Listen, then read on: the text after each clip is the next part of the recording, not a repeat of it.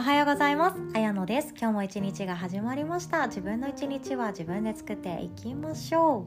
う。そして今日もですね引き続き私の大好きなヨガ哲学からちょっとだけシェアさせていただきたいと思います。現代人向けに使えるヨガ哲学なんですけどもえっとみんな違ってみんないいよねって今では言葉にありますよね。みんな違ってみんないい金子みすずさんの刺繍の一つでもあるんですけれどもこれをもう本当に3500年前とかで言っていたっていうのがそのインドのヨガ哲学を説いていた人たちのことで普通っていうのがなくってみんながみんなスペシャルな存在なんだよねっていうのを説いてしました。だからこそ隣の人と意見が異なったり隣の人と好きが違っていたり嫌いも違っていたりやりたいこととか夢っていうのも違うっていうのが当たり前なんだよねっていうような意味合いで説いてくれています。これって今の日本社会どうですか？今生きていて生きづらさを感じる理由っていうのがもしかしたらそこにあるんじゃないかって私よく思っていました。日本って普通とかみんなと同じっていうので安心感を持つ人が多かったり周りと一緒周りであるのがいいっていうのは本当に居心地悪いですよね。で会社とかでも違和感を感じる瞬間ってみんなやってんだからお前もやれよとかもう私の時代はこうだったんだからあんたもやんなさいとかね。そんなことでなんか違和感抱えてる人って意外と多いんじゃないかなって思います。歴史があればあるほど。若い企業とかそれこそベンチャーとかだったらもうそんなこと全然なくって他と区別をしなきゃいけない差別化しなきゃいけないっていうものでいかに面白いぶっ飛んだ商品を考えていくかとかそこそっちにフォーカスされている人の方が多いと思うんですけども大きい会社大きい母体であればあるほどみんな頑張ってるからじゃあ私も頑張んなきゃとかみんなが真面目にやってるからじゃあ私も真面目にやらなきゃっていうようなイメージがまだまだ根付いています。まあもちろん真面目にね、お金をもらうからこそは、真面目に精神誠意いっぱいいっぱい頑張って働かなきゃいけないっていうことは大前提としてあるんですけど、それをクリエイティブな部分、考えとか気持ちとかアイデアとかそういうものにまで押し付けられているともっと不快感って味わっていくと思うんですよね。これは会社とか仕事だけじゃなくてコミュニティでもそうだと思います。みんな一緒っていうのは本当ありえないです。だって同じような街で育った人でさえ名前も顔も違うしやりたいこと好き嫌いも違いますよね。同姓同名で同じじゃあもう奇跡的に同じ日に生まれた人がいたとしても多分全然違うはずなんですよ。顔も容姿も見た目も違うし好き嫌いも違うし楽しい楽しくないの価値観も違うだろうし仕事に対するイメージとかも全然違うだろうしそんな全然違うっていうのが当たり前なのに普通っていうのはなんで押し付けられるんだろうなっていうのは昔からありますよね。ただもうここの普通じゃない方がいいんだよっていうのはもう令和になって日本もきっと分かってきてくれてると思うんですよね。ただ今度は自分の自分との戦いになっていて普通じゃないイコール不幸せっていう方程式を自分の中で作っていませんか？っていうのが実は今日これ本題なんですね。長かったですね前置きが。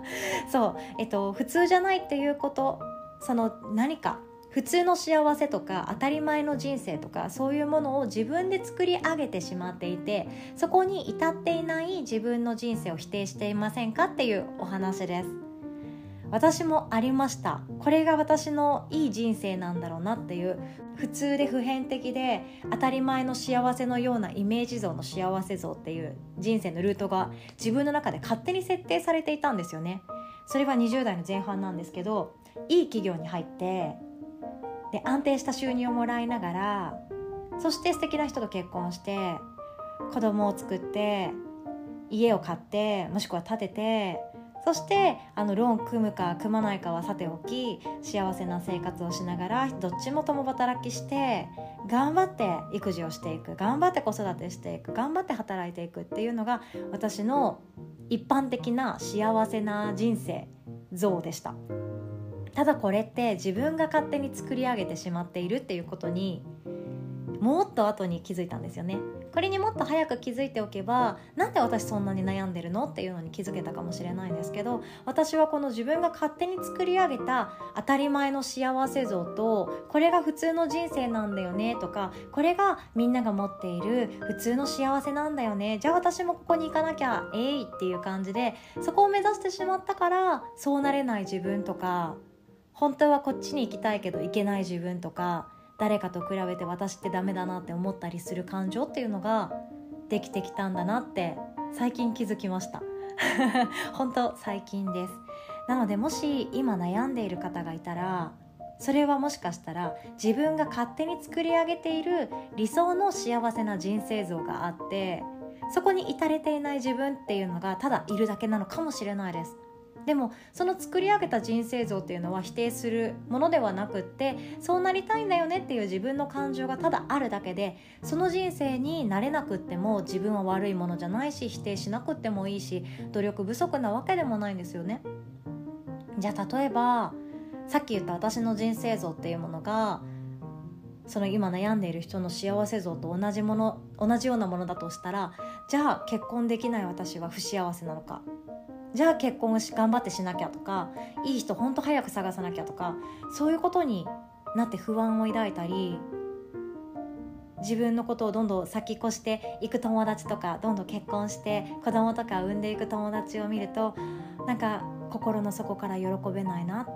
っていうような人格になってしまうわけなんですよね。それってなんかもったいない気がしませんか？で人を喜べない性格とかっていうのはまた別の機会でお伝えしたいなとは思っています。でこれも大事な考え方ではあるんですけれども普通じゃない。そして普通っていうのは自分が作り上げてしまってその普通じゃない人生だから私は不幸せなんだ。私には足りないものがたくさんある。私はもっと努力しなきゃいけないという考え方は手放しちゃって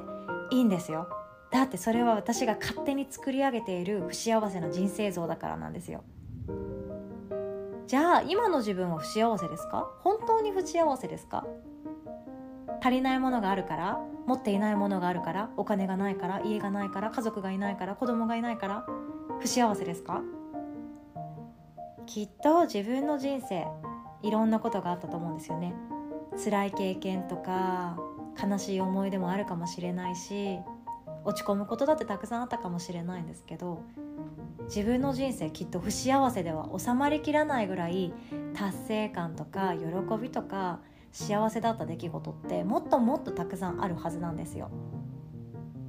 不幸せだって感じることを忘れるくらい幸せな出来事をこれまですでにたくさん経験していると思います。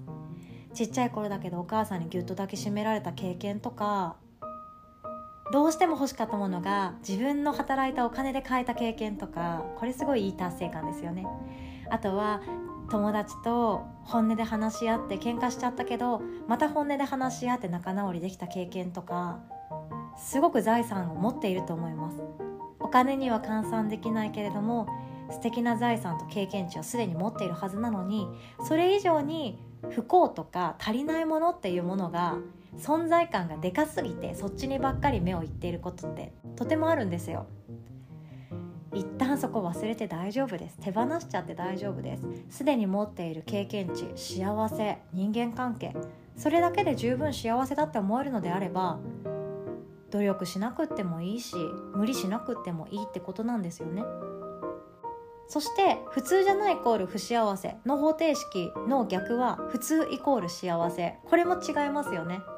じゃあ一般的なじゃあ結婚して子供を産んで家持って働きながら頑張って生活して毎日毎日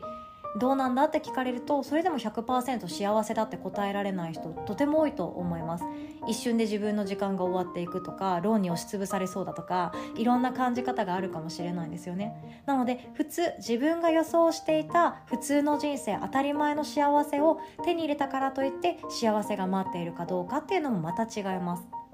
ヨガの教えから言ってしまうと幸せも不幸せもどっちだってよくってすでに私自身が満たされているっていう感情があるからこそ十分幸せだっていうことに気づけるからこそこれからも自分を生きるのが楽しくなっていく。そんなイメージだと思うんですよね。で、えっと、今回はですね概要欄にあの実践言葉のヨガっていう本をシェアさせていただいております。これはですね私読んで人生変わったんですね。ヨガの教えってもうほんとヨガやってる人だけが知っておけばいいんじゃないとか、まあ、趣味でヨガやってる人がたまに読んであ私ヨガやってんじゃんっていう実感湧きたい人だけ読めばいいんじゃないとか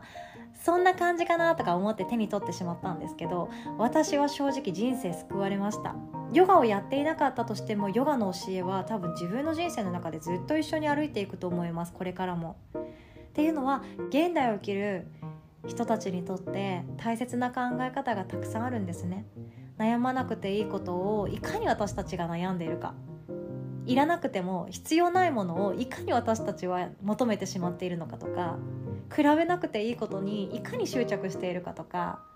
悩まなくていいことがたくさん出てきたらもう自分の人生ってあ満たされてんじゃんっていう考えに至りますので是非とも興味ある方はチェックしてみてください。私は今でもこの本が私の人生のお守りです。では今日も最後までお聴きくださりいつも本当にありがとうございます。おしまい。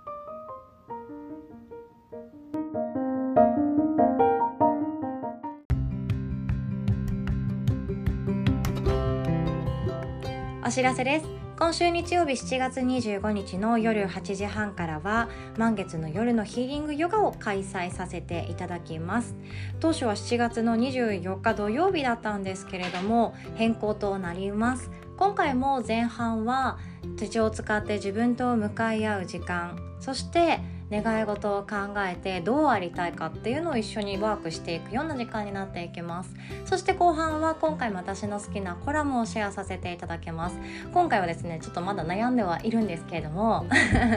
もやもやを成仏させるマインドセットっていうタイトルでさせていただきたいと思っています。でもやもやってなんかもう私こうなんだもう悩まないぞって決めたところでまた1ヶ月後2ヶ月後早い人だと3日後とかにもう悩んでいたりしません？付き合ってる人と別れるぞって決めたけどいや言い出せない自分もあるし悶々みたいな。で仕事もいろいろと悩んでるけど結局私はこのまま頑張るって決めたのにまたこれでいいのかな？あした方が良かったのかなっていう悶々とした状態があったりもしますよね。でこれってモヤモヤの種がどこから湧いてきたのかっていうのも大事なんですけれどもこれからだって私たちってずっとモヤモヤもしくはそれ相応の悩み不安っていうものを抱き続けて生きていくわけなんですよ。なので大事なのはモヤモヤをもう解消してしまうとかモヤモヤを生み出さないように生きていくっていうよりもどう考えればクリアになっていくのかどういうマインドセットを作ってあげればまたモヤモヤが出てきた時に未来が楽しく思えるのか明るく思えるのかっていうところの方が大事なんじゃないかなと思って今回シェアさせていただきたいと思っております。で今回もですね事前に私今こんなモヤモヤ抱えていますっていう方うまく解決できませんっていう方はですねお知らせいただけますと当日までにもしお知らせいただけましたら当日もしかしたらその悩みについてのシェアさせていただくかもしれないです。で、えっと、個別にですね音声なり文章なりで回答させていただきますのでもやもやこんなもやもや私抱えていて手を持て合わせていますとかもう辛いです。考えるのめんどくさいですっていう方もいらっしゃるかと思いますのでお気軽に LINE いただければと思います。でご予約はですねヨガの日の LINE 宛に参加します。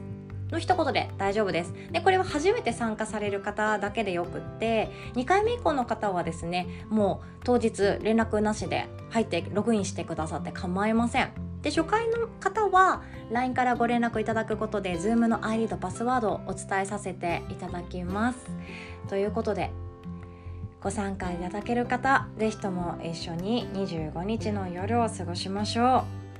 う。では最後までお聴きくださりありがとうございます。素敵な一日を。